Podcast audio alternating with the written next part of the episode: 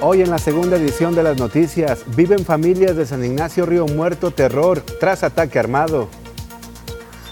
Reactivan fideicomiso a favor del pico, de su mantenimiento y su rehabilitación. Registra nueva jornada de vacunación contra el COVID-19 baja demanda.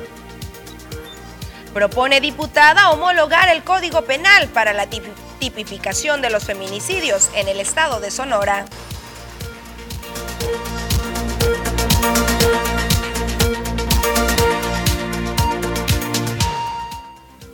¿Qué tal? Muy buenas tardes, bienvenidos a la segunda edición de las noticias. Gracias por acompañarnos como todos los días, hoy jueves, ya 7 de abril. Muy buenas tardes, Joel. Muy buenas tardes, Susana. Qué gusto saludarte también saludar a todo nuestro amable auditorio. Es importante que usted, público, se comunique con nosotros. Ya conoce la línea de WhatsApp 64 4204 2120. También es importante decirle que se conmemora este día. Es el Día Mundial de la Salud, tan importante, ¿verdad? Pero preocuparnos por nuestro bienestar, por nuestra salud y por nuestro planeta. Desde 1984 se conmemora este Día Mundial de la Salud. Bueno, también recordarles las diferentes plataformas que tenemos a su disposición para mantenernos en contacto acerca de cualquier duda, queja, sugerencia, cualquier situación que estés viviendo en tu colonia o en tu comunidad, nos las puedes hacer llegar a través de la línea de WhatsApp que aparecerá en tu pantalla. O también recuerda que estamos completamente en vivo a través del portal de Facebook Las Noticias TVP y activos durante 24 horas a través de Instagram, TikTok y Twitter. Y sin más, nos vamos de lleno con la información y es que el día de ayer en la noche hubo bastante terror y crisis nerviosas en el municipio de San Ignacio Río Muerto tras la presencia de diferentes comandos armados y también de un ataque que dejó como saldo dos personas sin vida.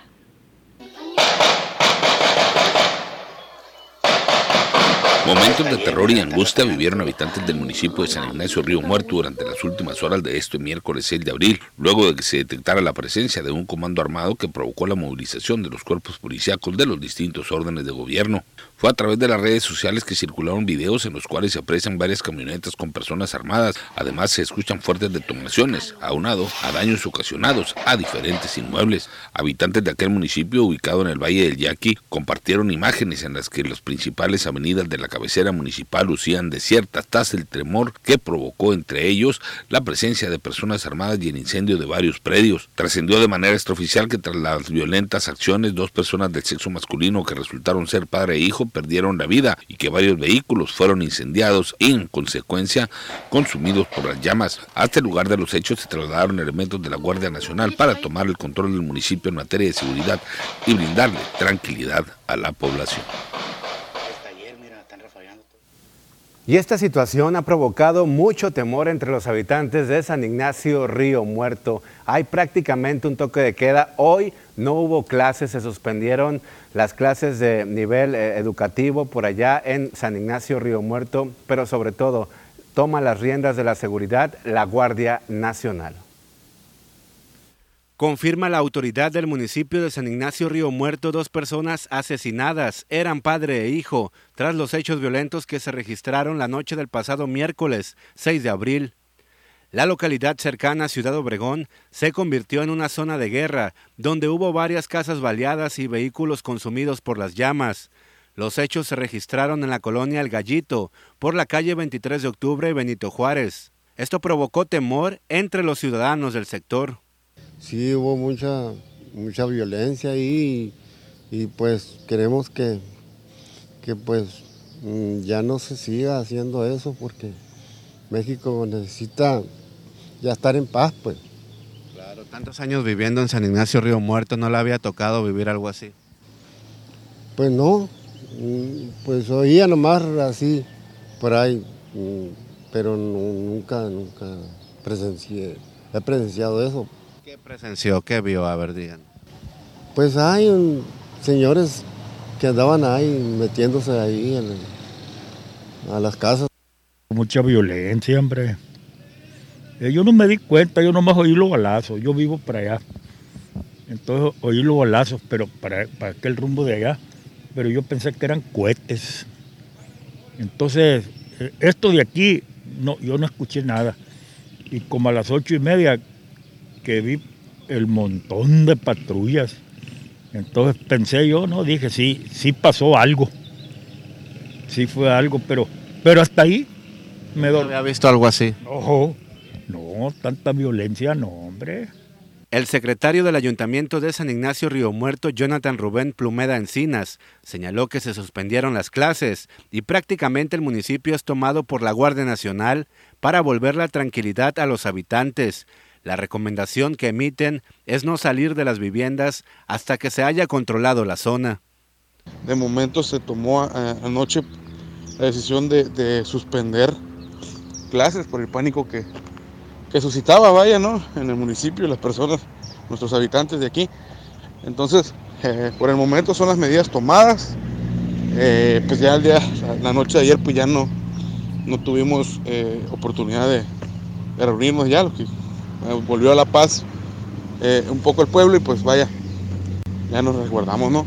Pero yo creo que, no, más bien, ahorita la verdad posible, tendremos reunión ahí y, y se tomarán acuerdos. ¿no? Cabe mencionar que San Ignacio Río Muerto solo cuenta con cuatro patrullas y una solamente está en buen funcionamiento para brindar los servicios a los más de 15 mil habitantes. Como ya lo escuchó, de manera inmediata los tres órdenes de gobierno acudieron a dicho municipio para intentar calmar y regresar el orden y la paz. Y hasta este momento la Fiscalía General de Justicia del Estado aún se mantiene bajo investigaciones. La fiscal general del estado de Sonora confirmó la muerte de dos personas del sexo masculino que resultaron ser padre e hijo. Esto en el marco de la jornada violenta que se registró la noche del miércoles en el municipio de San Ignacio Río Muerto y agregó que dichas acciones están vinculadas a grupos delictivos relacionados probablemente con actividades de huachicoleo, armas y narcomenudeo. Claudia Indira Contreras Córdoba dijo que no debería de haber preocupación entre los habitantes de aquel municipio debido a que de acuerdo a sus investigaciones se ha establecido que la violencia se registra entre grupos antagónicos. Además, reiteró que se trabaja para garantizar la paz en dicha región. El análisis que hemos hecho nos deja claro que pues, la disputa es hacia, hacia las personas que más bien están en esos entornos de violencia o relacionados con alguna, con alguna situación delictiva. Por supuesto que vamos a seguir trabajando y de ahí el llamado a que todos tenemos que estar en comunicación digamos, eh, la sociedad civil con, con, nosotros como autoridades para hacer un frente común y trabajar en ello. Entonces, eh, hasta ahorita la investigación la tenemos de, en este sentido, vamos a seguir trabajando los tres órdenes de gobierno para, pues, para restablecer la paz. Hemos ido paulatinamente eh, incidiendo positivamente en algunos municipios, entonces tenemos que seguir en ese sentido trabajando arduamente para lograr la paz. Y precisamente tras estas balaceras que se registraron en el municipio de San Ignacio Río Muerto, el alcalde de Cajeme, Javier Lamarque Cano, esta mañana aseguró que sí se le brindó apoyo a este municipio e incluso descarta el llamado efecto cucaracha porque los índices delictivos han ido a la baja aquí en Cajeme. Hay un reporte de que el día de ayer eh, se pidió ayuda aquí en Cajeme, eh, ya en Bacum creo también, se pidió ayuda a la policía para reforzar eh, una situación que se estaba presentando en San Ignacio de un enfrentamiento. Eh, hasta ahorita lo único que sabemos es que cuando llega, llegan los elementos, lo que se encuentran son a dos personas fallecidas este, y no se tiene mayor información, se está ya atendiendo por parte de la Fiscalía de qué fue realmente lo que sucedió. Al parecer fue un enfrentamiento con algunos sicarios, eh, pero hasta donde yo sé no hubo detenidos. Eh, en fin, ya está en manos de la Fiscalía. Eh, pues en cuanto al efecto cucaracha, pues creo que aquí es una sola región, toda esa parte de San Ignacio, Bacun, Cajeme es una región y por supuesto que estaríamos atendiendo eh, con nuestros operativos la protección y la seguridad de Cajeme. Eh, seguimos en esa línea de trabajo. Hoy estamos al día 7 de abril y de acuerdo a la estadística que tenemos ahorita, seguimos manteniendo la línea descendente en cuanto al eh, índice de homicidios. El primero y 7 de abril del 2021 con respecto al primero y 7 de abril de 2022 seguimos manteniendo una tendencia a la baja. Bueno, ya lo comentó el alcalde, la tendencia es evidente a la baja en comparativos con los números, sin embargo, la incertidumbre y el temor dentro de los hogares sigue, sigue muy activa y esa no va a la baja. Exactamente, no va a la baja aquí en Cajeme, pero hablando también del apoyo que se le brinda al municipio de San Ignacio Río Muerto, no es la primera vez que este municipio solicita apoyo por parte de otros sectores del sur de Sonora ante la falta de equipamiento, ante la falta de armamento de patrullas. Solamente, Susana, tienen cuatro patrullas eh, municipales allá en San Ignacio Río Muerto para los más de 15 mil habitantes y una nomás funciona muy bien y así está la situación, desgraciadamente, por falta de apoyo de la Secretaría de Seguridad Pública. Esta mañana nos tocó estar ahí presentes, Susana, y sí, se vive mucho temor entre los habitantes. Quieren que las autoridades, obviamente, den una respuesta clara y contundente para que regrese la paz a ese municipio. Y esto es hablando del tema de la inseguridad. Sin embargo, si abordamos más temas, también estos municipios, como inclusive San Ignacio Río Muerto, no cuenta tampoco con ni con equipos para enfrentar un siniestro, un incendio. No hay un cuerpo de bomberos, no hay una Cruz Roja con todo el equipo y los instrumentos que se requiere. Hay, hay bastante abandono en muchos, muchos municipios del sur de Sonora. Y también sobre todo que no les pagan la quincena a tiempo a los trabajadores del Ayuntamiento de Cajeme. Es uno de los municipios, Susana, más pobres en materia de desarrollo económico y de presupuesto que destina el gobierno del Estado entre San Ignacio Río Muerto y Echojoa. Ahí van a la par. Así es. Y tenemos más adelante, después de esta pequeña pausa comercial, todos los detalles policíacos y de seguridad ya del municipio de Cajeme.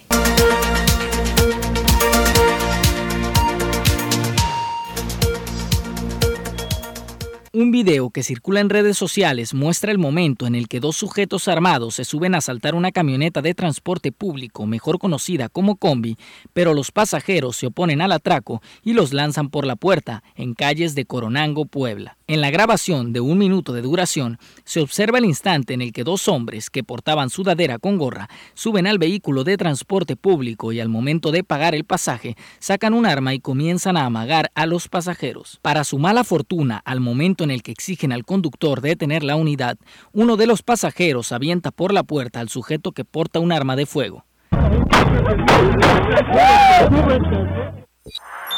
La madrugada de este jueves, el Congreso de Jalisco aprobó el matrimonio igualitario tras realizar una serie de reformas a favor de las diversidades sexuales, que también incluyó el fin de las terapias de conversación y el reconocimiento de la identidad de género. Con 26 votos a favor y 8 en contra, en una maratónica sesión, los legisladores lograron acuerdos en lo que califican como un ejercicio de sensibilidad política, igualdad y respeto de las garantías individuales.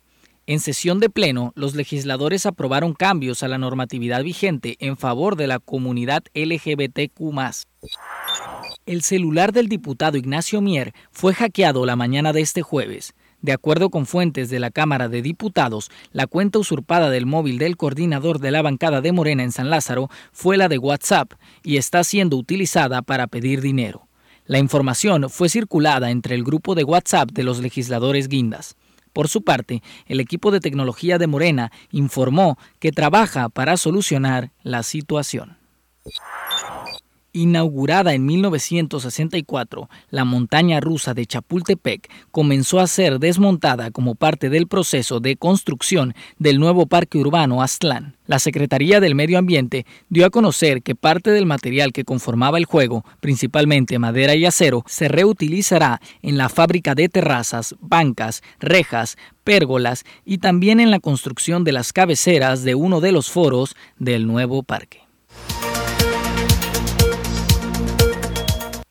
Vamos con información estatal. En Álamos, al aproximarse el periodo vacacional por Semana Santa, el personal de servicios públicos mantiene sus acciones de limpieza en áreas recreativas que son visitadas por cientos de familias durante los periodos vacacionales. Alán Aguilar Grajeda, responsable de servicios públicos, explicó que al momento se encuentran trabajando intensamente en la limpieza de las áreas turísticas como son el arroyo de San Vicente, el Mentidero y Cuchuyaki con el fin de que las áreas se encuentren en óptimas condiciones para esta Semana Santa. El trabajo de limpieza y mantenimiento continuará durante los siguientes días, dijo en toda la ciudad, sobre todo en el centro histórico, donde se realizarán trabajos de mantenimiento. Aguilar Grajeda llamó a la ciudadanía y a todos los visitantes a la ciudad de los portales a colaborar con el programa de limpieza y de espacios públicos.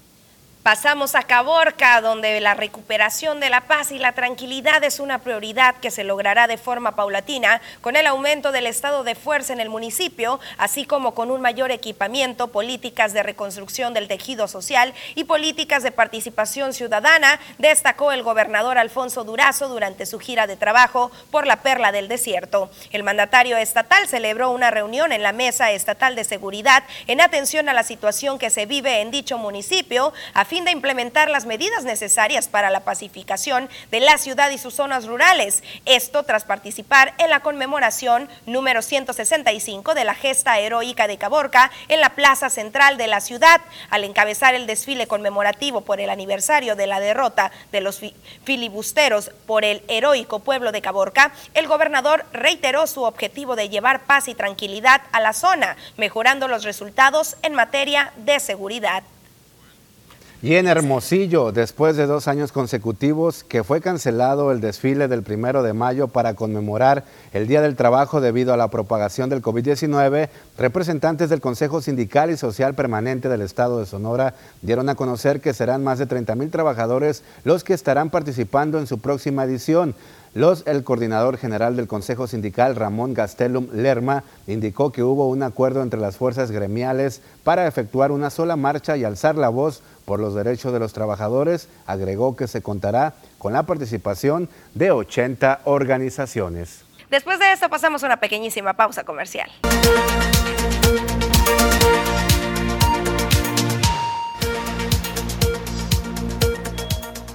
Ucrania puso en marcha este jueves intensos esfuerzos para evacuar a sus habitantes del este del país ante la inminencia de una ofensiva rusa. Tras las imágenes de masacres cerca de Kiev que conmocionaron al mundo, las fuerzas rusas se retiraron de los alrededores de la capital ucraniana, donde dejaron una ola de devastación y muerte. Un movimiento que para Ucrania y sus aliados occidentales es un reagrupamiento táctico para atacar el sureste del país. Soldados ucranianos están siendo entrenados en Estados Unidos en el uso de los drones armados que Washington está enviando a Kiev, dijo el miércoles un alto funcionario del Pentágono. El vocero del Departamento de Defensa, John Kirby, dijo que se trata de un número muy pequeño de soldados ucranianos que ya estaban presentes en Estados Unidos antes de que Rusia invadiera su país. El vocero añadió que unos 100 drones se han enviado para reforzar la lucha de los ucranianos contra las tropas rusas. Este tipo de drones son esencialmente bombas controladas a remoto dirigidas contra objetivos enemigos. En Nueva York, la policía desmanteló un campamento de personas sin hogar en la acera de Manhattan el miércoles pero ninguna accedió a realojarse en uno de los albergues de la ciudad, considerados demasiado peligrosos. Con abucheos de activistas antidesalojo de fondo y en medio de un importante dispositivo policial, empleados del servicio de limpieza desmantelaron las carpas azules y tiraron montones de ropa, mantas y desechos a un contenedor de basura. La policía arrestó a varios activistas y a un vagabundo que se negaron a desalojar. Después de horas de negociaciones en las que se les ofreció a los ocupantes levantar el campamento y conservar sus carpas. Este tipo de operaciones se ha multiplicado desde que Eric Adams, el nuevo alcalde demócrata, prometió en marzo despejar el metro de miles de personas sin hogar que se encuentran con un refugio allí cuando eran arrastrados por la corriente del río Bravo en una zona profunda en las inmediaciones del puente internacional, dos, un niño y tres adultos, dos mujeres y un hombre originarios de Cuba, fueron rescatados por elementos del Grupo Beta en Piedras Negras, Coahuila. La fuerza del agua provocó que los cuatro cubanos se separaran de un grupo de dos, quienes tomados de la mano intentaban cruzar a los Estados Unidos. Personal de la patrulla fronteriza de Estados Unidos, con apoyo de un aerobote, acudieron al rescate de ocho personas migrantes que permanecían varadas en el río y fueron llevadas al suelo del país vecino. Después del resumen internacional es momento de enlazar comunicación con mi compañero Jorge Salazar, quien nos trae excelentes noticias para el día de mañana. Muy buenas tardes, Jorge.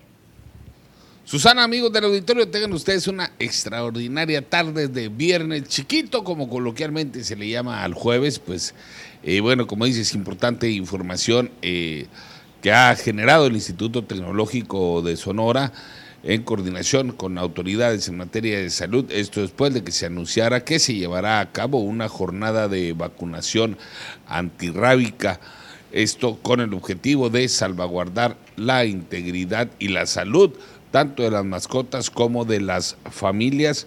Y es que, bueno, el Instituto Tecnológico de Sonora inicia su campaña antirrábica para atender de manera integral la salud de las familias y las mascotas. Esto a través del Departamento de Ciencias Agronómicas y Veterinarias en conjunto con el Centro Universitario de Enlace Comunitario, quien está invitando a la comunidad en general a esta campaña de vacunación antirrábica gratuita.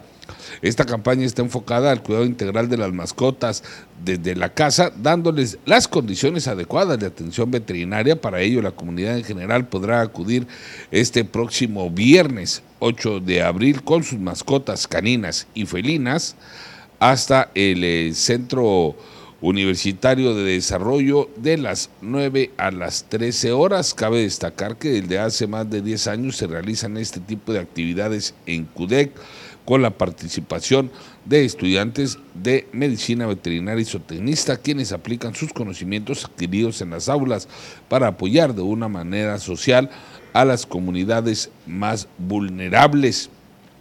Así lo dio a conocer eh, Yanni García, quien manifestó que se pueden comunicar eh, con ella a través del correo yanni.garcía.edu.edu MX o también a través de las redes eh, sociales del Instituto Tecnológico de Sonora.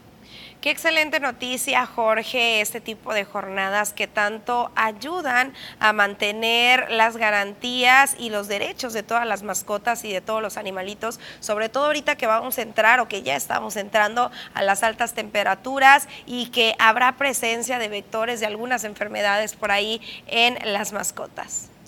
Sí, efectivamente, Susana, y hay que recordar que él durante el verano precisamente o durante la época donde empiezan a incrementarse pues eh, los grados centígrados en materia de la temperatura que genera el astro rey para eh, intensificar las jornadas de limpieza, sobre todo en los patios de los hogares, Susana, que es donde pues en muchos hogares se alberga a las mascotas, debido a que con el calor, eh, según explican eh, los expertos o los veterinarios, es cuando se detecta con mayor eh, regularidad la presencia de garrapatas. Entonces, pues para evitar enfermedades tanto en mascotas como en seres humanos, pues es recomendable, además de aplicar eh, las vacunas a, las mascotas felinas o caninas, pues es realizar constante limpieza en los patios de los hogares, o bien, si usted lo tiene en, eh, el interior de su hogar, lo recomendable es eh, el área donde se le tiene, el área que se le tiene asignada a la mascota sea constantemente sanitizada con cloro. Así es, pues ahí está el llamado y la invitación. Muchísimas gracias Jorge por todos estos detalles. Susana, amigos del auditorio, pasen una extraordinaria tarde, buen provecho, hasta la próxima. Pasamos una pequeñísima pausa comercial, regresando más información, así que no se me vaya.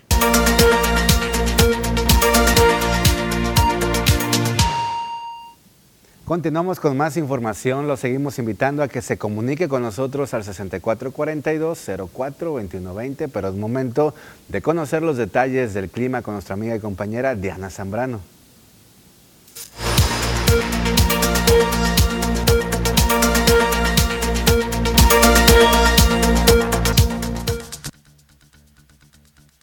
Hola, ¿qué tal y buenas tardes? Gracias por seguir acompañándonos en esta excelente tarde. Nosotros estamos listos con el reporte meteorológico, primeramente para conocer las temperaturas actuales en algunos puntos importantes del país. Y comenzamos ya, como siempre, en la frontera en Tijuana. El día de hoy tenemos condición de cielo totalmente despejada con 33 grados. En La Paz se mantiene con 30 grados, Guadalajara mayormente nublado, Acapulco con 27 y Ciudad de México la temperatura que llega hasta los 25 grados. Pasamos a conocer las temperaturas actuales aquí en nuestro estado, en Sonora, y qué tenemos para este fin de semana, comenzando en el sector de Navojoa. Actualmente se mantiene totalmente despejado y muy calurosa esta tarde. Aquí tenemos cielos parcialmente nublados para este fin de semana en Navojoa. Ya en el sector de Ciudad Obregón actualmente se mantiene despejado. Sábado y domingo también tenemos condición de cielo soleada. Máximas que van a variar entre los 32 hasta llegar a los 35 grados en Ciudad Obregón. Ya en el sector de Guaymas, el día de hoy ya se mantiene más caluroso con 35 grados. Viernes se prevé condición de cielo mayormente nublada con máxima que llega hasta los 29 grados centígrados. La mínima que se prevé de 18 grados para Guaymas. Para finalizar, en Hermosillo, la capital de Sonora actualmente se mantiene con 41 grados. Mañana viernes tenemos máxima que llega hasta los 38 grados y mínima que se mantiene en 16 grados en Hermosillo. Respecto a la fase lunar, mantenemos aún en luna nueva, la salida de la luna a las 10 horas con 19 minutos, la puesta de la luna a las 0 horas con 58 minutos, la salida del sol se registra a las 6 de la mañana con 7 minutos y para finalizar la puesta del sol a las 18 horas con 45 minutos. Hasta aquí el reporte meteorológico, espero que tengan una excelente tarde.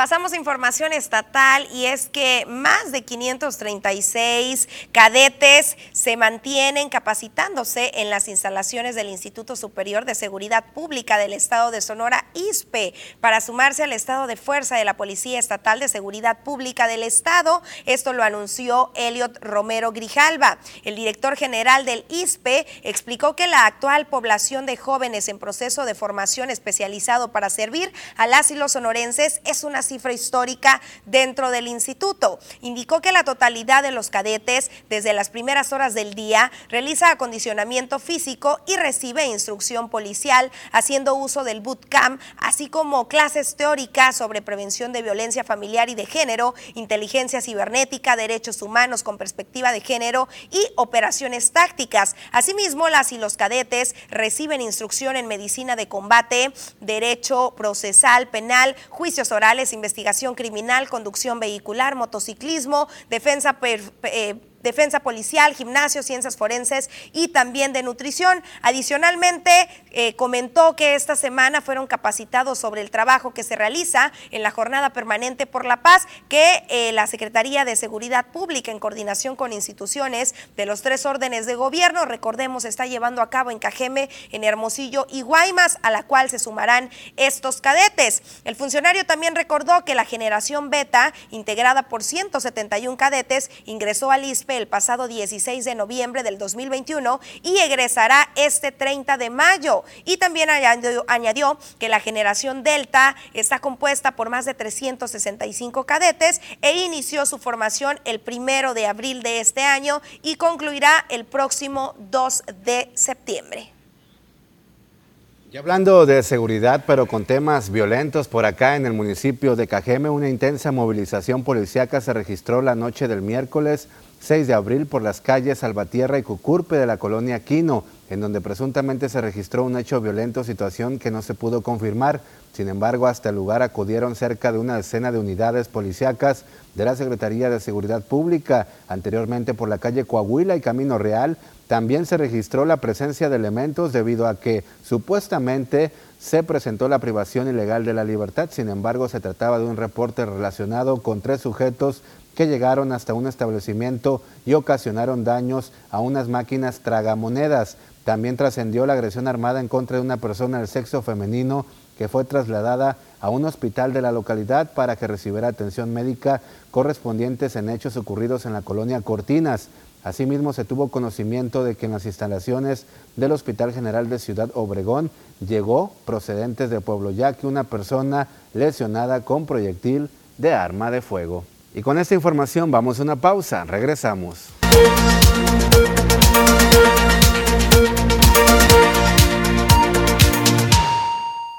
Estamos de regreso y ya estamos muy atentos a todos sus mensajes y vamos a darle lectura a algunos de ellos. Por acá nos están reportando una lámpara que tiene como tres o cuatro años que no enciende. Hace mucho que se reportó y nada. Esto sobre la calle Luis Antillón, Peñuñuri, frente al 3027 entre José, Embarcación Chávez y Abeto en la colonia Pioneros, a un lado de la Beltrones. Y nos dicen también por acá, aprovechando el grupo, quiero reportar la falta de alumbrado público en la calle Cordero entre Pradera Verde y Coahuila. Ya tenemos años, está muy oscuro. Muchas gracias, reporta Juan Gastelum. También por acá nos dicen, buenas tardes, hace días fui al IMSS a, a, cardiología y tuve un excelente servicio y atención de parte del personal de salud y el laboratorio lo mejor y ahora sí se aprecia la limpieza y la sanitización. Me vine muy contento. Un saludo a el personal de conservación y asistentes médicos, nos comenta Francisco Valenzuela Castro. Enhorabuena. Y también nos dicen, yo tengo como vecinos a puros estudiantes que todas las noches se la pasan tomando y con música muy alta hasta en la madrugada. No sé si puede hacer una llamada de atención anónima. Claro que sí, según las autoridades de seguridad pública, usted tiene que marcar al 911 para reportar a esos vecinos tóxicos los que no dejan dormir durante las noches. De este reporte nos comentan que es en Casablanca, en la primera etapa son muchos departamentos, empiezan desde la calle Antonio Caso y Montebello hacia adentro, yendo hacia el norte, es lo que nos comentan. Y es que siempre ha habido este tipo de reportes, sobre todo de los estudiantes, porque todos pasamos por esa etapa y en algún momento lo hicimos, pero pues también hay que tomar ahí cartas en el asunto por parte de las autoridades. También nos dicen por acá, semáforos descompuestos desde hace más de un mes por la 400 y Coahuila. También por acá nos preguntan si se va a pagar el programa antes Prospera, ahora Bienestar. ¿Me podrían hacer ese favor de averiguarme? Es lo que nos comentan. No han emitido hasta este momento fecha. Se suponía que ya debía estar emitido el pago, pero vamos a, a cuestionar de manera directa ante la Secretaría del Bienestar y más adelante les tenemos información al respecto. Exactamente, y de nueva cuenta vuelven a reportar a la gente escandalosa por el callejón Pípila los viernes, sábado y domingo. No dejan dormir, toman con la música todo lo que da hasta las 5 de la mañana. Ojalá las autoridades se echen la vuelta por acá en la colonia centro.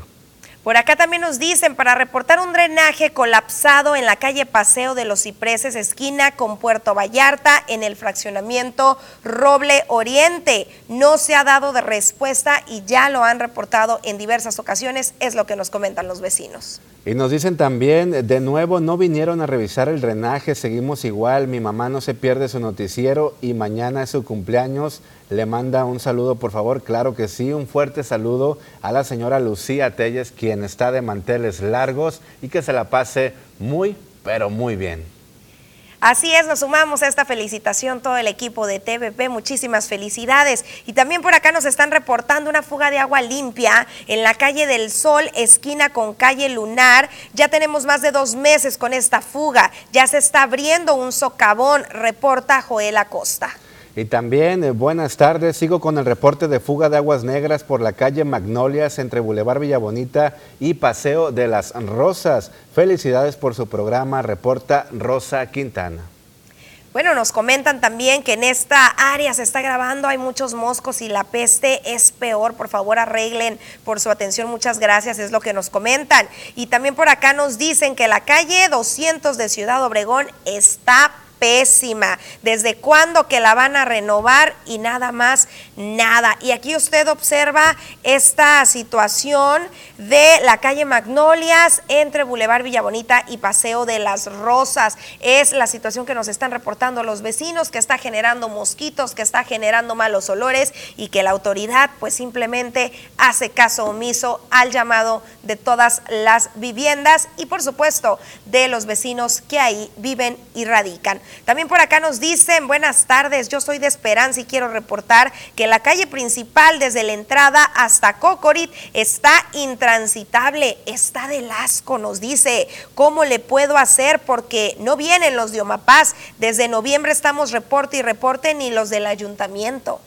Exactamente, nos dicen también buenas tardes para reportar drenaje colapsado en calle Antonio Ochoa, número 6651 entre Tucán y Sensontre en la colonia Aves del Castillo. Ojalá las autoridades se puedan echar la vuelta por ese sector. También nos preguntan si están vacunando aquí contra el COVID-19. Hoy comenzó la jornada de vacunación y más adelante les vamos a dar esta mala noticia de que no tuvo la respuesta que requería y efectivamente hoy y en los siguientes días se va a mantener esta jornada de vacunación, así que hay que acudir. Pasamos una pequeñísima pausa comercial. Muy bien, continuamos con más información y me da muchísimo gusto que tenemos a colaboradores del Instituto Tecnológico de Sonora, precisamente a María Lorena Serna Antelo, investigadora del Departamento de Educación, que nos da muchísimo gusto que se encuentre esta tarde con nosotros. ¿Cómo está? Muy buenas tardes. Muy buenas tardes. Muy bien, muchas gracias. Muy contenta de estar en este espacio contigo. Muchísimas gracias. gracias. De verdad, es importante comentarle al público, sobre todo al sector poblacional estudiantil, qué es lo que está haciendo el En este momento estamos pues en un gran proceso que nos parece muy importante dentro del desarrollo educativo de nuestra institución, que es la promoción de sus ofertas educativas, de los programas educativos que tenemos eh, pues en la amplia gama, ¿no? desde doctorados, maestrías, licenciaturas y profesionales asociados.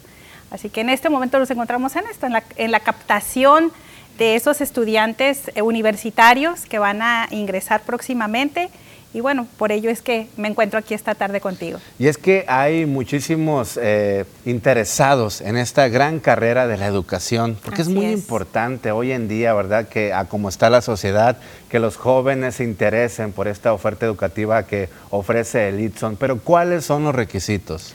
Bueno, primero que todo, eh, en este momento yo me encuentro promoviendo la maestría en investigación educativa. Definitivamente, como bien lo mencionas, el tema educativo es un tema preponderante en nuestro país. Sabemos que pues, el sistema como tal adolece de una calidad que esperamos todos ver, padres de familia, profesores, autoridades, administrativos. Queremos que la calidad de nuestro país mejore y qué mejor, bueno, que preparando, especializando al recurso humano que se va a encargar de hacer más eficientes los procesos educativos.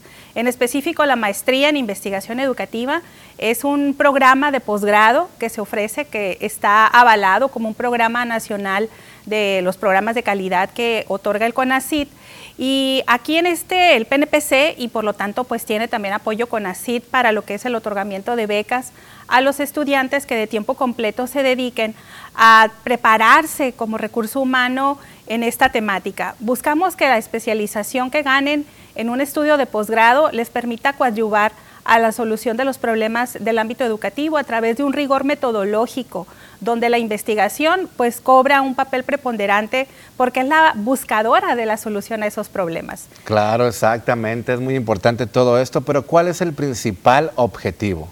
Bueno, el principal objetivo es formar investigadores educativos con las competencias metodológicas eh, de rigor científico que le permitan hacer la búsqueda, la solución de los problemas en los cuales pues, el ámbito educativo se encuentra. Pretendemos que nuestros estudiantes desarrollen competencias en la formación de este objetivo desde lo que son el desarrollo de protocolos de investigación que vengan a pues estructurar ese proceso con el cual se puede atender metodológicamente esa problemática. Igualmente buscamos que otra competencia eh, desarrollen en sí los proyectos de investigación, no solamente que lo sepan generar como protocolo, sino también como todo un desarrollo metodológico a través de un proyecto. Y otra cosa muy importante que nos parece dentro de este proceso formativo de la maestría en investigación educativa es que nuestros estudiantes logren como competencia lo que es la difusión del conocimiento, que lo que ellos han logrado encontrar en sus procesos de investigación puedan ser publicados, puedan ser promovidos, puedan ser dados a conocer, divulgados a partir de revistas científicas que cada vez esto pues se requiere más, ¿no? Ya sabemos que nuestros estudiantes comúnmente utilizan fuentes de información no siempre confiables y le dejan al internet, le dejan a las redes sociales las respuestas a diversas problemáticas. Y a veces también sucede que en el campo educativo terminamos buscando alternativas de solución que no son de corte científico y en este caso nuestros egresados de la maestría en investigación educativa llevan un rigor metodológico científico para que lo que generen lo publiquen y por supuesto sea confiable, sea válido y tenga todo el rigor que esperamos formarles dentro del programa. ¿Y cuál es el procedimiento y las fechas importantes para realizar la inscripción? Importantísimo. Las fechas que están abiertas desde el mes de febrero, desde el mes, desde el 21 de febrero al día 6 de mayo, se encuentra el proceso de admisión eh, vigente, abierto, la convocatoria, donde, bueno, pues primero que todo habrán de presentar un examen de admisión, el Exani 3, que este es un examen del Ceneval, donde lo pueden hacer desde su casa, desde el ambiente virtual en el que ya nos encontramos muy familiarizados en este tiempo, eh, pues los estudiantes pueden desarrollar desde ahí el examen de admisión. Posterior, bueno, viene tiempo de entrega para la documentación, después unas entrevistas donde profesores que formamos parte de este programa, pues también valoramos, ¿no? A partir eh, de forma cualitativa, valoramos el potencial de nuestros estudiantes para ingresar al programa. Claro que sí, la verdad me encanta todo esto, lo que sea para beneficio de nuestra sociedad y sobre todo que hay que reconocer, hay mucho talento en ese tema educativo. Así es, definitivamente apostamos a que esto es una gran solución a las dificultades eh, que estamos viviendo hoy en día. Nos estamos preguntando mucho, ¿es eficiente esta forma de aprender bajo este contexto de pandemia? ¿Es apropiada la manera en cómo el profesor está enseñando? ¿De verdad los niños están aprendiendo? Y todas esas preguntas son preguntas de investigación que tendrán que ser abordadas, como lo menciono, desde una perspectiva metodológicamente eh, bien trazada, científica, y que la maestría en investigación educativa les permite adquirirlo. Me encanta de verdad toda esta información que nos acaba de presentar. Ahí está apareciendo en pantalla la dirección de internet para que usted se meta a estas admisiones y se registre, se inscriba, porque es muy importante fomentar y ahí está la información para que usted pueda encontrar todo lo que desee. Muchísimas gracias, señora María Lorena. Al contrario, mucho gusto y los estamos esperando de brazos abiertos y sobre todo con toda la intención de hacer equipo por mejorar nuestro tema educativo que es una gran, gran prioridad en nuestro país. Muchas gracias y los esperamos. Gracias, que tenga una excelente tarde. Gracias, Nos vemos a la próxima y con esta información vamos a una pausa. Regresamos.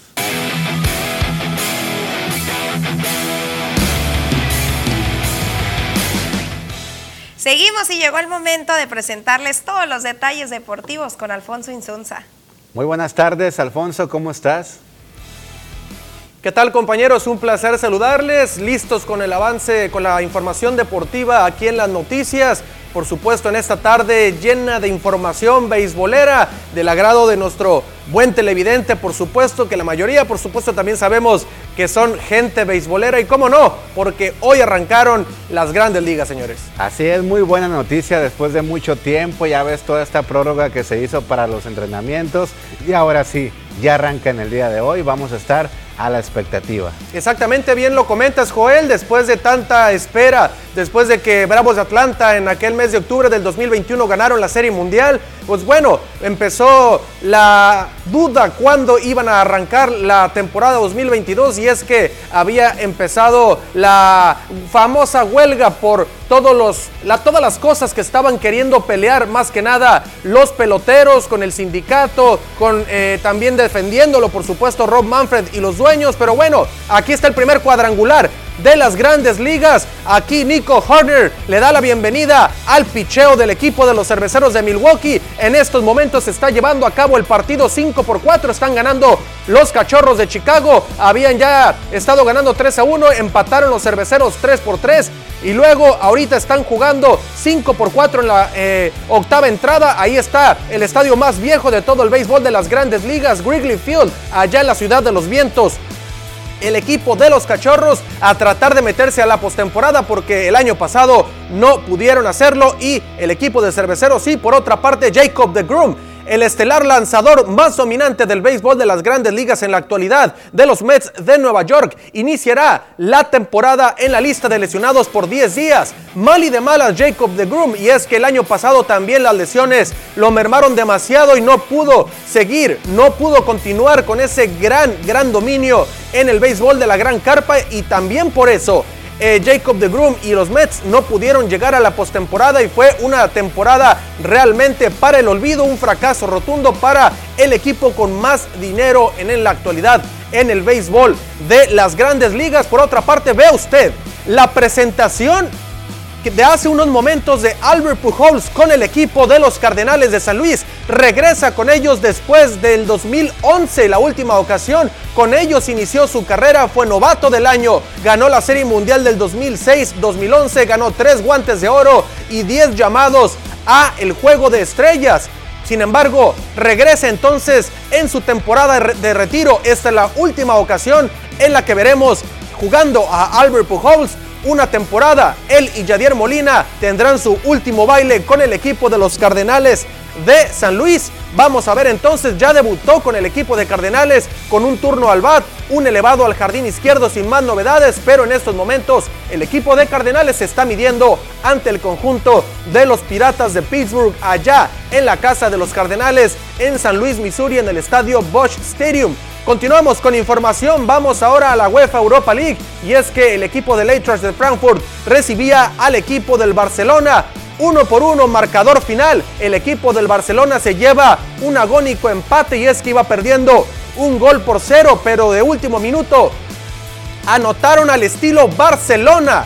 Finalmente el equipo del Barça anotó el gol que le dio el empate y finalmente se pudieron llevar esa, ese empate que les da vida en el Camp Nou de vuelta para poder avanzar a la siguiente ronda una vez que puedan entonces recibir al Eintracht de Frankfurt allá en la ciudad de Cataluña. Vamos a ver entonces si el Barcelona es capaz de eliminar al equipo alemán. Por otro lado, malas noticias en Los Ángeles y es que el equipo de los Lakers concretaron una derrota que los dejó fuera frente al equipo de los Soles de Phoenix. Con esta derrota no van a poder ir a la postemporada. Quedaron matemáticamente eliminados. La gente de eh, LeBron James, Chris Davis y compañía se quedan sin postemporada. Así es de que vamos a, a esperar entonces quiénes son la gente del oeste que se mete a la postemporada y por supuesto en el este, en la central, Interesante lo que se viene en la NBA, pero sin lugar a dudas,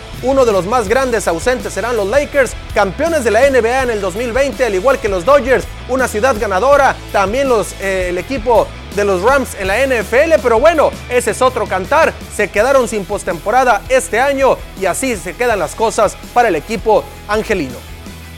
Pues muchísimas gracias, eh, Poncho, por esta excelente información, sobre todo de todos los ámbitos. La gente pues tiene de dónde escoger y sobre todo lo importante aquí que ya arrancaron esta temporada de las grandes ligas. Sin lugar a dudas, es algo que el aficionado estaba esperando muchísimo. Estaba toda la duda eh, tantos días, fueron 100 días, 99 para ser exactos, de cuánto iba a tardar toda esta huelga. Sin embargo, concluyó y ya está en marcha la temporada 2022, que bueno, los famosos apostadores dicen que los Dodgers de Los Ángeles son los amplios favoritos para llevarse la Serie Mundial este año. Vamos a ver qué dice el televidente.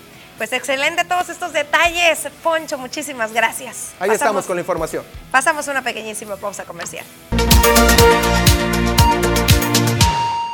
Seguimos con información general y pasamos a lo que es el Congreso del Estado, donde el día de ayer y en busca de homologar algunas agravantes y conceptos en razón de género para el delito de feminicidio quede más claro y de esta manera facilite a los operadores jurídicos su implementación, propuso la diputada Ernestina Castro Valenzuela. La legisladora presentó ante el Pleno del Congreso del Estado la iniciativa con proyecto de decreto que reforma y adiciona el artículo 263 bis 1 del Código Penal del Estado de Sonora para que de esta forma homologarlo con lo que dispone el Código Penal Federal para tipificar e incrementar las penas por feminicidio.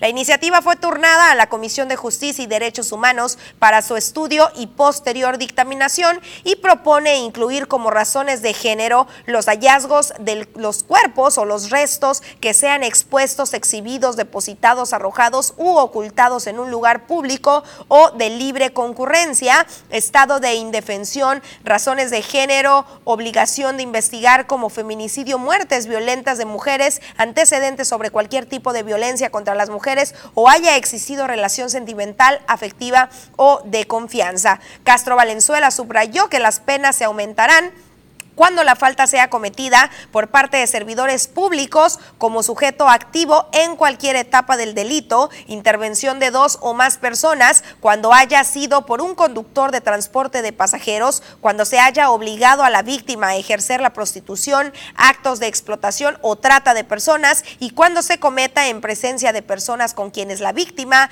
tuviese un vínculo de consanguinidad, afinidad o cualquier otra relación de hecho o amistad. La diputada también subrayó la necesidad de lograr esta homologación porque se trata de un paso fundamental en la lucha contra la violencia de género en busca de construir un país mucho más justo e inclusivo. Y en otro orden de ideas, reactivan el fideicomiso del Parque Industrial de Ciudad Obregón para que le dé su mantenimiento y rehabilitación. Para obtener los recursos que garanticen el mantenimiento y conservación del Parque Industrial de Ciudad Obregón Pico, quedó reactivado el Fideicomiso Promoción Industrial de Cajeme, creado por decreto en diciembre de 1998. Javier Lamarquecano, alcalde de Cajeme, en reunión con miembros de su gabinete e integrantes del Consejo Técnico del Parque, recordó que en dicho decreto se expresa la coparticipación del ayuntamiento y del Comité de Propietarios y Usuarios del Parque para proveer los recursos que garanticen el mantenimiento y la conservación de la zona empresarial. Las vialidades del parque industrial recibieron en su momento la aplicación de inversión para mantener buenas condiciones y ser atractivas para la inversión, dijo, pero luego fueron abandonadas durante varias administraciones, por lo que hoy se tienen graves consecuencias. Detalló que ante la imposibilidad financiera para rehabilitar de inmediato y en su totalidad la infraestructura dañada en esta importante área industrial, hay un compromiso para trabajar en conjunto para efectuar las obras prioritarias en forma paulatina hasta avanzar en las acciones contempladas en el plan maestro, para lo que se requiere retomar el fideicomiso y nutrirlo de recursos para fondear la remodelación. Para hacer efectiva esta reactivación, se acordó que el ayuntamiento destinará el 50% del monto recaudado por el pago del impuesto predial de todos los propietarios y usuarios del parque, añadió, y a la vez los industriales aportarán el 50% correspondiente a la cantidad que les regrese la administración municipal, recursos que serán administrados a través de una cuenta bancaria para luego aplicarlos en las obras urgentes. Raimundo Ramos Barraza, presidente del Comité de Propietarios y Usuarios del Parque, externó su compromiso de cumplir con la parte que les corresponde e invitó a los usuarios a contribuir en tiempo y forma con el pago del impuesto predial. En la reunión se acordó sostener reuniones de seguimiento y evaluación cada 15 días con el fin de que la operación del fideicomiso incida en resolver los rezagos en mantenimiento, conservación, pavimentación, agua potable, drenaje, alumbrado, camellones, señalizaciones, limpieza y cuidado de jardines, entre otros. Sin duda alguna, una reactivación de este fideicomiso que urgía ante la pésima infraestructura y la pésima situación en la que se encuentran las calles y los drenajes de esta área que recordemos buscan los diferentes organismos, sobre todo la Canacintra, impulsar para que lleguen más empresas y haya así una mayor oferta de trabajo y disponibilidad para todas las familias que han mantenido un desempleo a causa de la pandemia. Pero bueno, cambiando de tema, sigue dando de qué hablar el tema de la reforma energética y esta diputada federal nos explica algunas de sus bondades. Debido a que la electricidad es fundamental para que los mexicanos realicen sus actividades cotidianas, Gabriela Martínez destacó la importancia de que se apruebe la contrarreforma propuesta por el presidente Andrés Manuel López Obrador en materia energética. La diputada por el sexto distrito electoral federal con sede en Cajeme dio a conocer la importancia de que sea el gobierno mexicano el que garantice el abasto de energía eléctrica y no la iniciativa privada, debido a que en determinado caso a una empresa no le sería redituable prestarle el servicio a una comunidad alejada de las grandes ciudades, mientras que el gobierno estaría obligado a ello. Una empresa privada no va a responder o no le va a interesar tanto si hay un pueblito por allá en, un, en la parte alta de la sierra de, de Sonora, pues porque no le va a ser redituable ir a darle luz, energía, costear todo lo que eso significara llevar la energía eléctrica hasta aquellos, a lo mejor voy a poner un, número de habitantes, dos mil, tres mil habitantes en aquella comunidad, pero el Estado sí está obligado a atender las necesidades de todas y de todos los ciudadanos, por más lejos que estén, por eh, pequeño que sea el grupo de habitantes.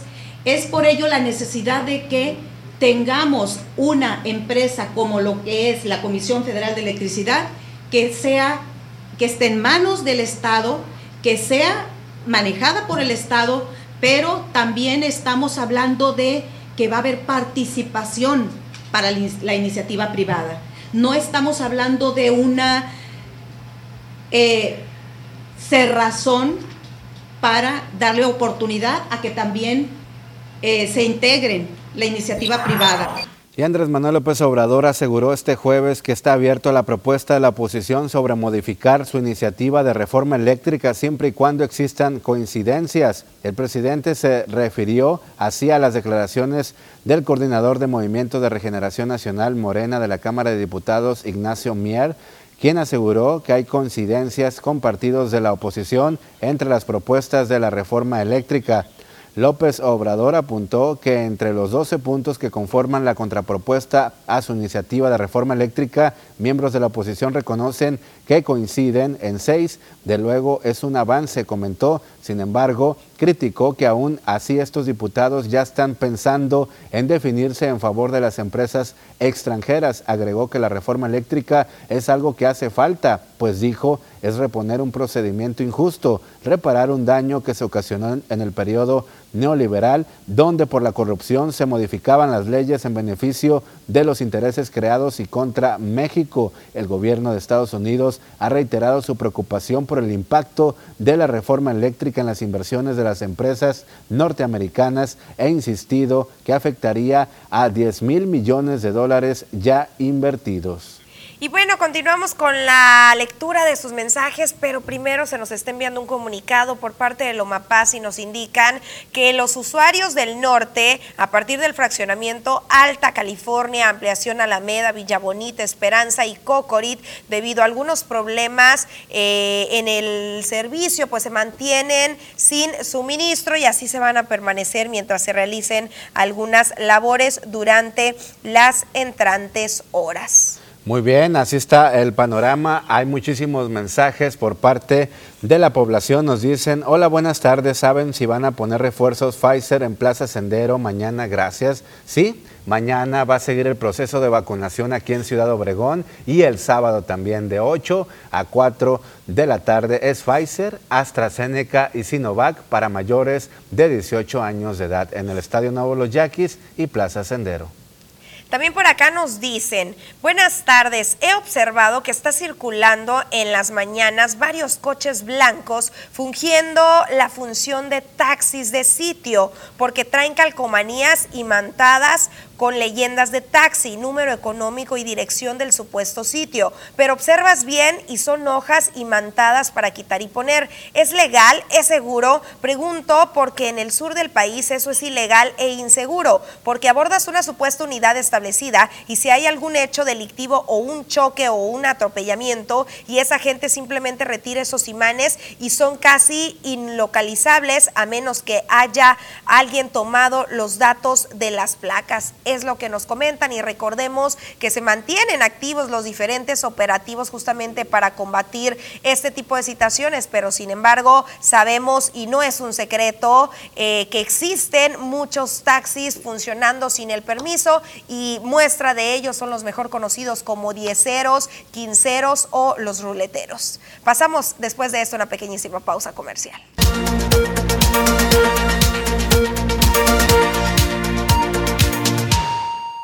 Continuamos con más información. Esta mañana se realizó aquí en Ciudad Obregón una reunión entre concesionarios del transporte urbano y la Dirección del Transporte en Sonora. Sin embargo, varios transportistas quedaron fuera y aquí está la información.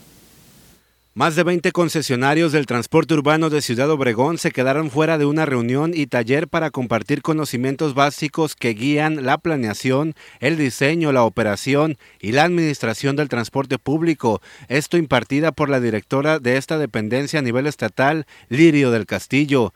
Esta situación generó molestia entre los que no pudieron acceder a esta capacitación, pues sienten que los están excluyendo de la modernización de este sistema, afirmó Javier del Río Tiznado, presidente de la empresa Tramo. Eh, hay incertidumbre, pues, hay incertidumbre de lo que, de lo que está sucediendo, no, no tenemos nada seguro porque no se nos ha dicho cuál es la mecánica, qué proyecto trae el gobierno y lo que deseamos es, eh, seguir incluidos dentro del, eh, del nuevo programa que trae el gobierno. ¿no? Nosotros somos, al menos en lo personal, pues tengo más de 40 años de, de transportista y, y pues eh, es el patrimonio que uno ha formado. Por su parte, Bernardo Beltrán, otro concesionario afectado, señaló que todo esto es por falta de comunicación entre el gobierno y transportistas que han afectado al usuario. Nos enteramos precisamente ya anoche muy tarde o igual ahorita por la mañana. Acudimos aquí al llamado, pero dicen que es un cupo limitado, no es una es un como un foro, un taller de transporte urbano, al cual realmente pues fuimos invitados de última hora, pero estamos llegando y no hay no hay entrada. Excluyeron a varios. Sí, excluyeron a varios, ¿no? Es muy poca la gente, es muy poco el aforo que está dentro, ¿no? Eh, es una reunión del transporte urbano y somos alrededor de 406, 410 concesionarios. Un tema que urgentemente se tiene que atender tras sus peticiones y las problemáticas que se están viviendo de manera diaria en el transporte. Pasamos a evaluar cómo se ha comportado el COVID-19 a nivel nacional durante las últimas horas y tenemos que han sido 85 los casos que se han presentado durante las últimas horas. También tenemos 7.294 eh, casos activos en las últimas horas y hay acumulados más de 4.900.000 pues defunciones. En el estado, en el estado de Sonora también de nueva cuenta tenemos un número arriba después de habernos mantenido el día 4 de abril con solamente un caso de COVID-19. Actualmente tenemos 92 casos, 56 mujeres padeciendo COVID, 36 hombres. La distribución lo observa aquí en pantalla. San Luis Río Colorado con 31 casos, eh, Agua Prieta con 26 casos, Guaymas con 21 casos y los municipios que tienen de 5 a 10 casos está Cajeme y el resto ya es menor a 4 casos, Nogales, Caborca, Hermosillo, Santa Ana y Villidalgo. Hay que seguirnos cuidando. Exactamente, y hablando precisamente del COVID-19, cómo andamos en el proceso de vacunación, porque hoy inició precisamente en Plaza Sendero y en el nuevo estadio de los Yaquis de Ciudad Obregón, pero lo lamentable, lo preocupante que ocurrió por allá en Plaza Sendero es que a pesar de haber tenido más de 2.000 vacunas que cuenta la Secretaría del Bienestar para aplicar en la Plaza Sendero de Ciudad Obregón este día hasta el, eh, el, cierre de esta información que fue a la una de la tarde, solamente 200 personas acudieron a aplicarse la vacuna. Sabemos que últimamente, como todo buen mexicano, llegamos a lo último. Sin embargo, se tiene el reporte, según los encargados de la Secretaría del Bienestar, que la ciudadanía no está acudiendo y se esperan al último día. Como saben que el sábado va a ser el último día para la fecha de vacunación, a lo mejor se va a registrar bastante aglomeración. Muy poca gente va a haber este día, según la autoridad de la Secretaría del Bienestar. El biológico que se está aplicando es AstraZeneca, Sinovac y Pfizer. 200 personas de las 2.000 vacunas que se tienen para este día, porque mañana va a haber otras 2.000 eh, vacunas, solamente fueron ese ciudadanas a, y ciudadanos a este lugar. Mañana también se va a estar aplicando estos biológicos y el día sábado de 8 a 4 de la tarde en Plaza Sendero y también en el nuevo estadio de los Yaquis de Ciudad Obregón para mayores de 18 años de edad.